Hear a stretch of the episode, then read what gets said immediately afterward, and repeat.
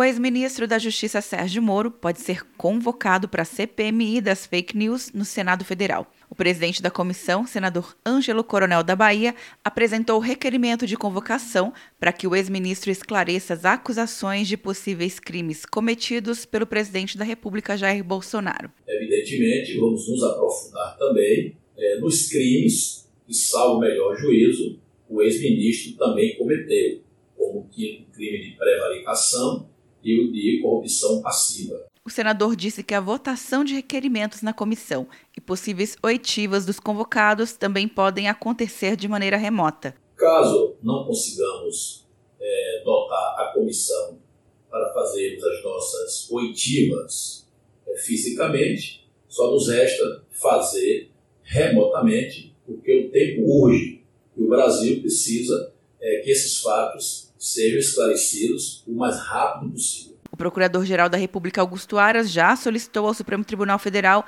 a abertura de um inquérito para apurar a fala do ex-ministro Sérgio Moro.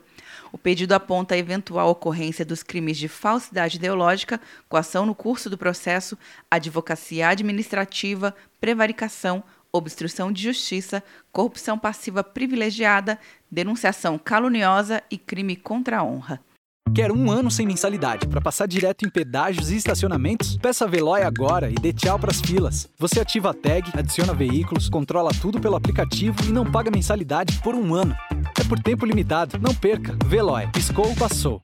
De Brasília, Luciana Castro.